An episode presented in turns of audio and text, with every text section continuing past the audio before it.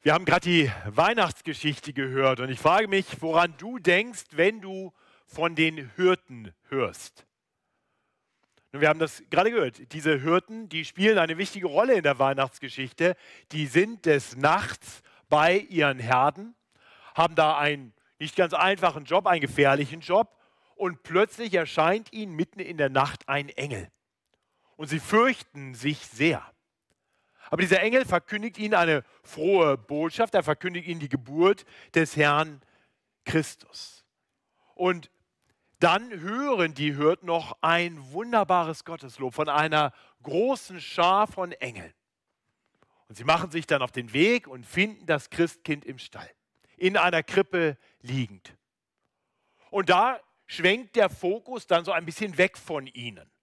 Eben standen sie noch so ein bisschen im Zentrum der Geschichte, aber dann sind sie Randfiguren an der Krippe stehend und im Zentrum liegt dieses Kind. Dabei übersehen wir aber vielleicht, dass auch in diesem Moment ein Hirte im Zentrum steht. Denn das Kind in der Krippe sollte zum guten Hirten werden. Und darüber möchte ich mit uns heute nachdenken, über diesen guten Hirten, diesen besten aller Hirten, den die Hirten damals genauso wie wir heute brauchen, um sicher und getrost durch dieses Leben zu gehen, bis hin zur Ewigkeit, zum großen Ziel unseres Lebens. Und so möchte ich mit uns heute einen ganz bekannten Text bedenken, der vielleicht nicht typischerweise an Heiligabend gepredigt wird. Psalm 23. Lasst uns schauen auf den guten Hirten. Ich lese uns Psalm 23. Ein Psalm Davids. Der Herr ist mein Hirte. Mir wird nichts mangeln. Er weidet mich auf einer grünen Aue und führet mich zum frischen Wasser. Er erquicket meine Seele. Er führet mich auf rechter Straße um seines Namens willen. Und ob ich schon wanderte im finstern Tal, fürchte ich kein Unglück, denn du bist bei mir, dein Stecken und Stab trösten mich. Du bereitest vor mir einen Tisch im Angesicht meiner Feinde. Du salbst mein Haupt mit Öl und schenkst mir voll ein. Gutes und Barmherzigkeit werden mir folgen, mein Leben lang. Und ich werde bleiben im Hause des Herrn, immer da. Ich möchte mit uns beten. Himmlischer Vater, wir danken dir dafür, dass du zuallererst der gute Hirte bist und wir wissen dürfen, du bist der Herr, der uns durch alle Phasen unseres Lebens führt. Du bist der Herr über alle Dinge. Und wir danken dir, dass du uns Jesus Christus gesandt hast, deinen Sohn, der so wie du dann auch zum guten Hirte wurde. Und wir wollen dich bitten, dass du uns heute Abend durch dein Wort in unser Leben sprichst, Worte des Trostes und der Wegweisung sodass wir an diesem Heiligabend auf das schauen, was heilig ist und uns heilig machen kann, wenn wir ihm vertrauen. Und so beten wir durch Jesus Christus, unseren Herrn, den guten Hirten. Amen. Die ersten Worte unseres Psalms helfen uns nicht zu schnell, diesen Psalm auf uns hinzulesen, uns hineinzulesen und vielleicht auch nicht zu schnell an Jesus zu denken, denn es heißt ein Psalm Davids. Nicht David war der wohl bedeutendste König Israels und bevor er zum König wurde, war er selber ein Hirte. Und als ein Hirte gebraucht er hier ein Bild, das er gut kennt. Das Bild von Schafen und einem Hirten.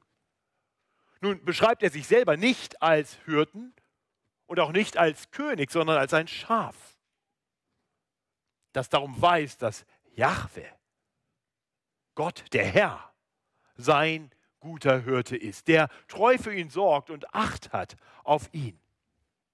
Er beschreibt hier Gottes treue Versorgung in dieser wunderbar bildhaften Sprache. Gerade die ersten drei Verse äh, malen uns hier ein Bild vor Augen. Der Herr ist mein Hirte, mir wird nichts mangeln. Er weidet mich auf einer grünen Aue und führet mich zum frischen Wasser. Er erquickt meine Seele, er führt mich auf rechter Straße um seines Namens willen.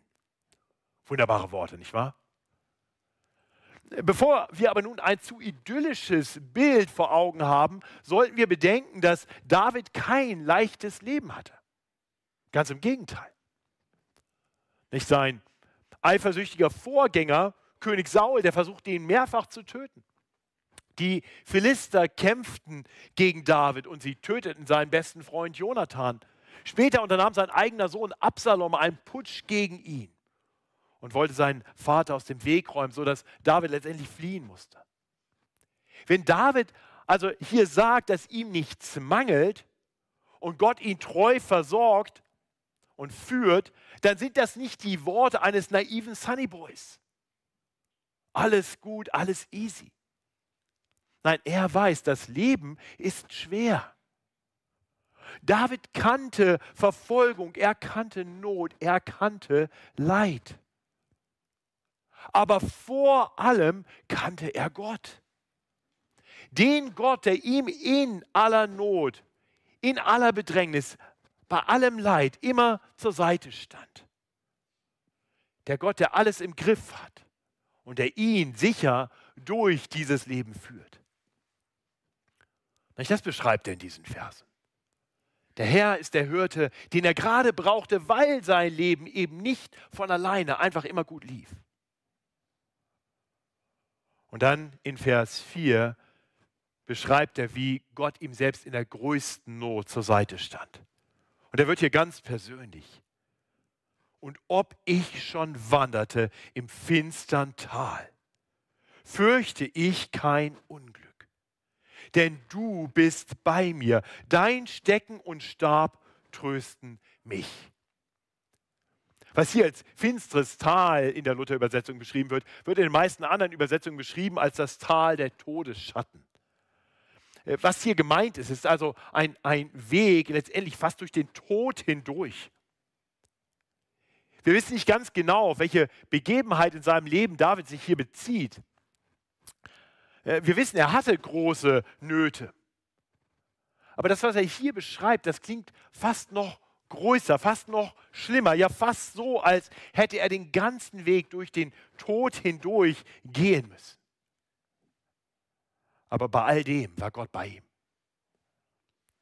Während er vorher beschrieben hat, der Herr ist mein Hirte und über diesen Hirten schreibt, spricht er jetzt ganz direkt zu Gott, du bist bei mir.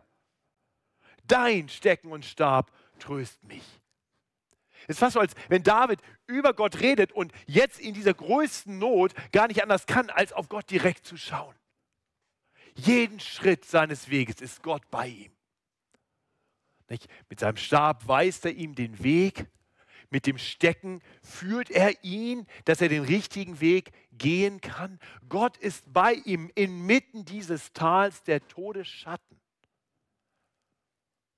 Und das tröstet ihn weil er nicht alleine gehen muss, weil er nicht irgendwie seinen Weg finden muss, sondern weil Gott ihn führt.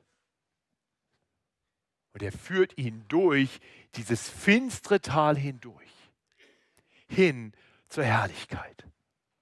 Das sehen wir in den letzten beiden Versen des Psalms. Hier verlässt David jetzt das Bild des Schafs und des guten Hirtens. Er schreibt, du bereitest vor mir einen Tisch im Angesicht meiner Feinde. Du salbst mein Haupt mit Öl und schenkst mir voll ein. Ja, David darf nun an einem Tisch sitzen. Das ist kein Schaf mehr, das merken wir. Er darf an einem Tisch sitzen und seine Feinde können ihm nichts mehr anhaben. Ja, ihm bleibt nur noch die Zuschauerrolle. Du bereitest vor mir einen Tisch im Angesicht meiner Feinde. Sie sind nicht eingeladen, sie, sie bleiben außen vor. Und David wird reich gesegnet. Er, er beschreibt, dass, dass sein Haupt mit Öl gesalbt wird vielleicht eine Anspielung auf seine Salbung als König nach Zeiten von viel Widerstand. Dem wird voll eingeschenkt. Fülle. Wenn David angefangen hat in diesem Psalm gesagt hat, mir wird nichts mangeln, Ich habe genug, hat er jetzt Fülle. Du schenkst mir voll ein. Und führt es dann weiter, Gutes und Barmherzigkeit werden mir folgen, mein Leben lang. Und ich werde bleiben im Hause des Herrn immer da. Die Fülle Gottes. Ein Leben in der Gegenwart Gottes. Und die feste Zuversicht, dass er für alle Ewigkeit in der herrlichen Gegenwart Gottes bleiben darf. Ich werde bleiben im Hause des Herrn immer da. Ist das nicht ein wunderbares Glaubenszeugnis von König David? Aber natürlich ist es viel mehr als nur das. Immer wieder lesen wir Psalme Davids und stellen dann fest, dass sie weit über David hinweg hinweisen auf einen größeren und besseren König, von dem David in gewisser Weise prophetisch schreibt. Wir haben das in diesem Advent schon in einigen Predigten bedacht. Und so dürfen wir auch hier wissen, dass, dass wenn David sich hier so beschreibt, er letztendlich schaut auf einen größeren König, der so geführt wurde. Den, der ihm nachfolgen sollte, der, dessen Geburt angekündigt wurde von einem Engel, der der Jungfrau Maria erschien und der ihr sagte, dass sie schwanger wären, werden würde und einen Sohn gebären würde. Und über diesen Sohn sagt der Engel dann, er wird der Sohn des Höchsten genannt werden und Gott der Herr wird ihm den Thron seines Vaters David geben und er wird König sein über das Haus Jakob in Ewigkeit. Und sein Reich wird kein Ende haben. Neun Monate später liegt dann dieses Kind, der legitime Nachfolger Davids, in einer Krippe. Und die Hürden bestaunen dieses Kind. Nun aber auch dieser Nachfolger David sollte kein leichtes Leben haben. Nicht, es begann schon bei der Geburt. Es fand sich keine Herberge, er wurde in eine Krippe gelegt. Es ging kurz nach der Geburt weiter, als der damalige Machthaber König Herodes ihn aus dem Weg räumen wollte.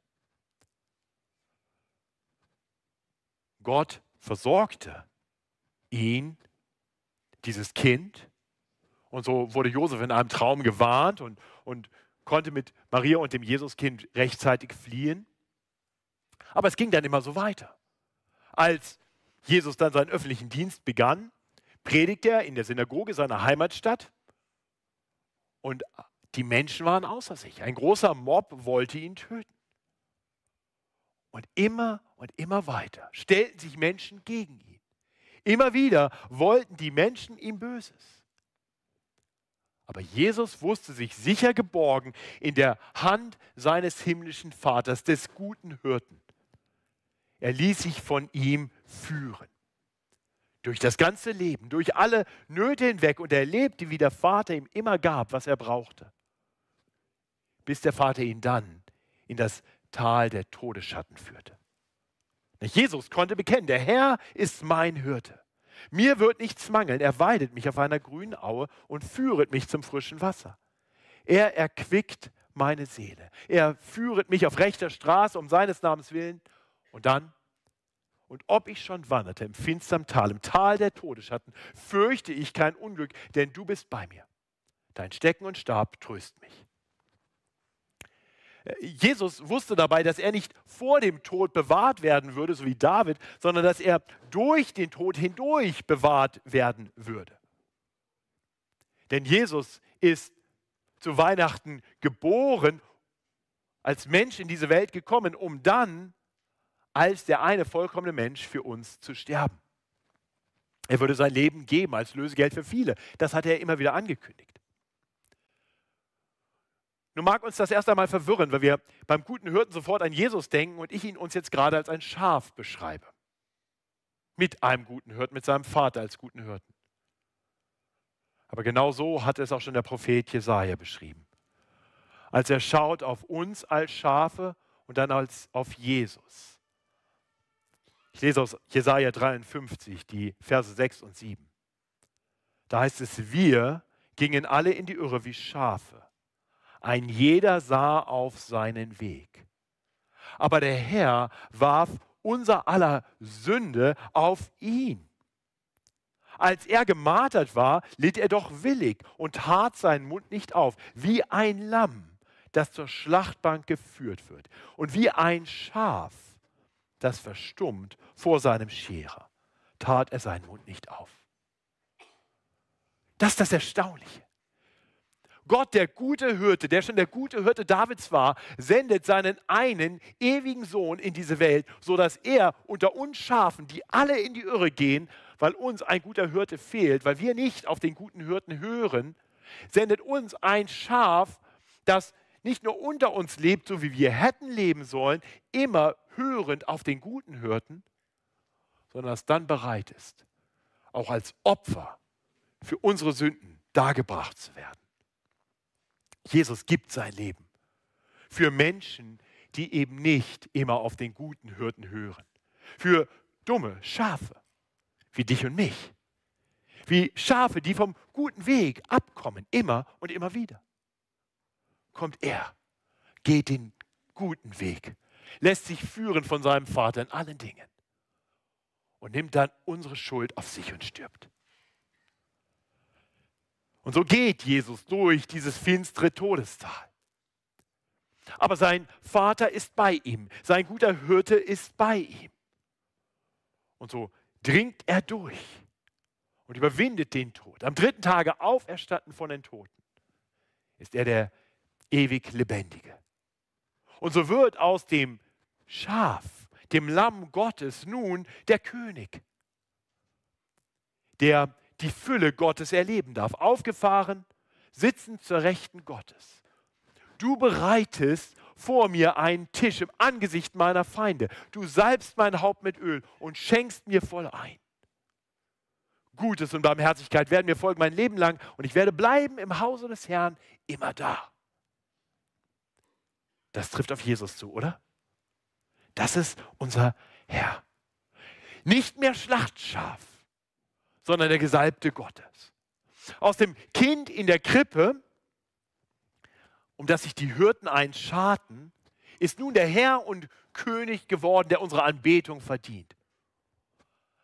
Aber das Erstaunliche über diesen König ist eben nicht, dass er nun dort sitzt, reich gedeckter Tisch vor ihm, unnahbar weit weg, sondern dass er sich uns zuwendet dass er uns annimmt, dass er für uns sorgt.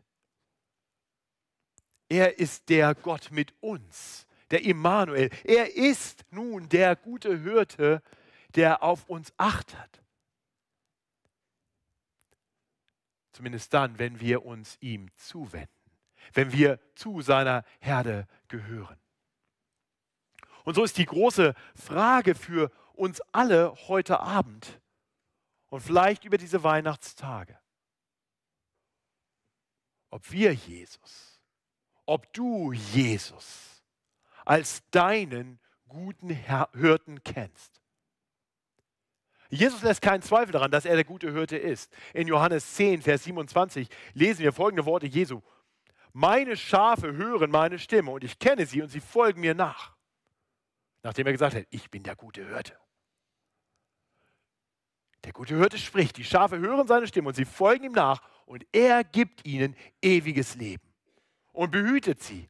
Sie werden nimmer mehr umkommen und niemand wird sie aus meiner Hand reißen. So verspricht uns Jesus. Die Frage ist also, bist du ein Schaf in der Herde Gottes? Oder stehst du noch am Heiligabend an der Krippe bei den Hirten und fragst dich, was aus diesem Kind wohl werden soll? Wir haben das gehört, wie, wie unterschiedlich die Menschen in der Weihnachtsgeschichte reagieren auf dieses Kind. Viele wundern sich. Maria bewegt diese Dinge in ihrem Herzen. Ich hoffe, wir gehören zu denen, die sich nicht mehr wundern, sondern die diese Dinge in ihren Herzen bewegen und sich darüber freuen. Ich hoffe, du kennst Jesus als den guten Hirten. Ich hoffe, du hast seine Stimme gehört, als er gerufen hat, tu Buße und glaub an das Evangelium. Komm, wende dich ab von deinen eigenen Wegen, auf denen du in die Irre gehst. Und komm und vertraue dich diesem guten Hirten an. Ich glaube, wir wissen das aus, aus eigener Kraft, mit unserer eigenen Weisheit, mit unseren eigenen Ressourcen finden wir nicht den Weg durch die Irrungen und Wirrungen des Lebens. Und ganz sicher nicht durch das Tal der Todesschatten. Wir brauchen einen guten Hirten, der uns führt. Und in seiner großen Barmherzigkeit und Liebe hat Gott uns nun seinen Sohn gesandt, um erst einmal das von uns zu nehmen, was uns von Gott trennt, unsere Schuld, unsere Sünde, und dann als der gute Hirte uns durchs Leben zu führen, uns den Weg zu weisen. Und so höre auf sein Wort, wenn er zu dir spricht. Ich hoffe, du kennst Jesus so, als deinen guten Hirten. Vielleicht ist das ein Bild, was du in Zukunft mitnehmen kannst, wenn du das nächste Mal eine Weihnachtskrippe siehst.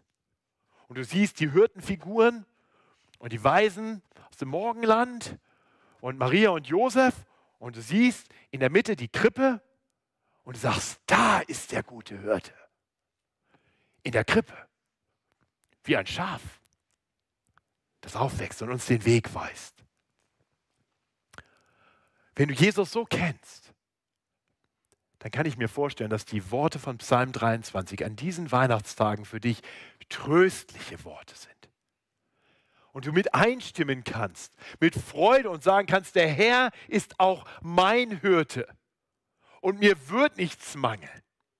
Er weidet mich auf einer grünen Aue und er führet mich zum frischen Wasser. Er erquicket meine Seele. Er führt mich auf rechter Straße um seines Namens willen. So führt uns der gute Hirte. Gerade in einer Welt mit vielen Herausforderungen, mit ganz realen Nöten und Leiden, ist es doch so gut und tröstlich, nicht alleine unterwegs sein zu müssen, sondern zu wissen dürfen, der Herr geht mit. Er ist bei uns alle Tage. Er ist der gute Hirte. Er weist uns den Weg. Und wenn wir uns ihm zuwenden im Gebet, dann erquickt er immer wieder unsere Seele. Lass dir nicht einreden, dass du diesen guten Hirten nicht brauchst, dass du deinen Weg alleine findest. Höre auch nicht auf die anderen Wegweiser, die dir sagen, ich habe einen besseren Weg für dich. Lass dir sagen, das sind Wölfe in Schafskleidern, die sich unter die Herde mischen und sie lügen und betrügen und sie meinen es nicht gut mit uns. Die Gefahr ist real, gerade auch in dieser Zeit, dass wir eigentlich schauen sollten auf dieses Lamm Gottes, das für die Welt Sünde stirbt, dass wir über diesen guten Hirten staunen sollten und uns von ihm den Weg weisen lassen sollten, aber wir abgelenkt werden von all dem anderen, was angeblich zu tun haben soll mit seiner Menschwerdung, mit seinem Kommen zu uns lauter an sich gute Dinge, Lichter überall, blitzen, glitzernd. Aber inmitten all diesen Trubels, all dieser Lichter übersehen wir das Licht der Welt. All die wunderbaren Geschenke, all die guten Gaben, an denen wir uns freuen dürfen, die uns aber so leicht davon ablenken können, dass es bei diesem Fest eben um die eine Gabe Gottes geht, der uns seinen Sohn gab, damit alle, die an ihn glauben, nicht verloren werden, sondern ewiges Leben haben. Also folge diesem guten Hirten. Durch dein Leben, durch alle Herausforderungen und Nöte, an den guten und an weniger guten Tagen. Höre auf das, was er dir zu sagen hat, durch sein Wort, durch die Bibel. Folge ihm. Höre auf seine Stimme. Und dann bist du bereit, auch für die letzte Wegstrecke, für den Weg, den wir alle eines Tages gehen müssen, durch das Tal der Todesschatten.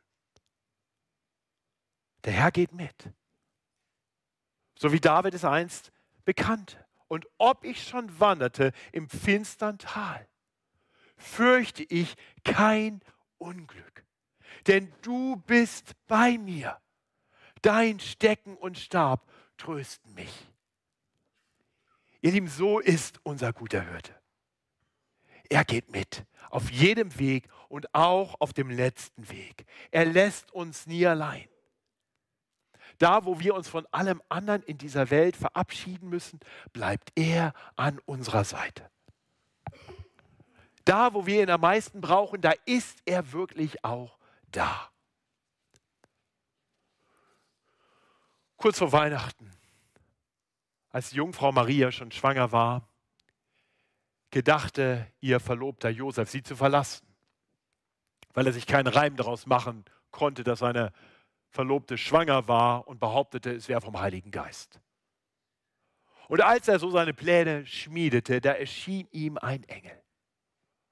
Und der Engel erklärte ihm, dass das Kind, das Maria in sich trägt und das an Weihnachten geboren werden sollte, der sein würde, von dem das Alte Testament schon verheißen hatte.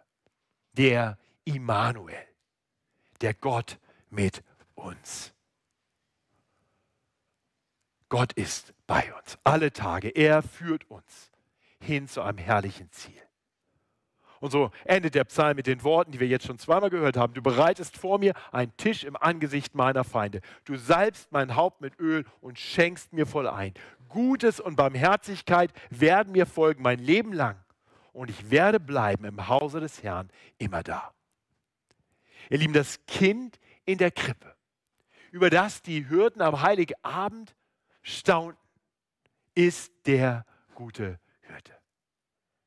Folge ihm nach heute und alle Tage. Und finde gerade so Wegweisung für dein Leben, Trost, Geborgenheit und ewige Herrlichkeit. Ich bete mit uns. Himmlischer Vater, wir wollen dir danken, dass du uns deinen eingeliebten Sohn gesandt hast. Danke, dass er kam als das Lamm Gottes, als das Schlachtschaf, als das Opfertier, als der, der geopfert werden sollte, um dort am Kreuz die gerechte Strafe für unsere Sünden, für unsere Irrwege, für unseren Ungehorsam auf sich zu nehmen. Danke, dass so am Kreuz Gerechtigkeit und Gnade zusammenkommen, sodass wir, wenn wir seine Worte hören, wenn wir seinen Ruf hören, wenn wir uns zu ihm wenden, durch seine Schuld, durch seinen Tod von aller Schuld befreit sind. Und durch seine Auferstehung wissen dürfen, dass wir die Gewissheit ewigen Lebens haben. Und danke, dass du uns nicht nur das große Ziel verheißen hast und das größte Problem gelöst hast, sondern dass du die ganze Wegstrecke dazwischen, von unserer Errettung bis zur Ewigkeit mitgehst. Danke, dass du der gute Hirte bist. Und so vertrauen wir uns dir an, unserem Herrn Jesus Christus. Amen.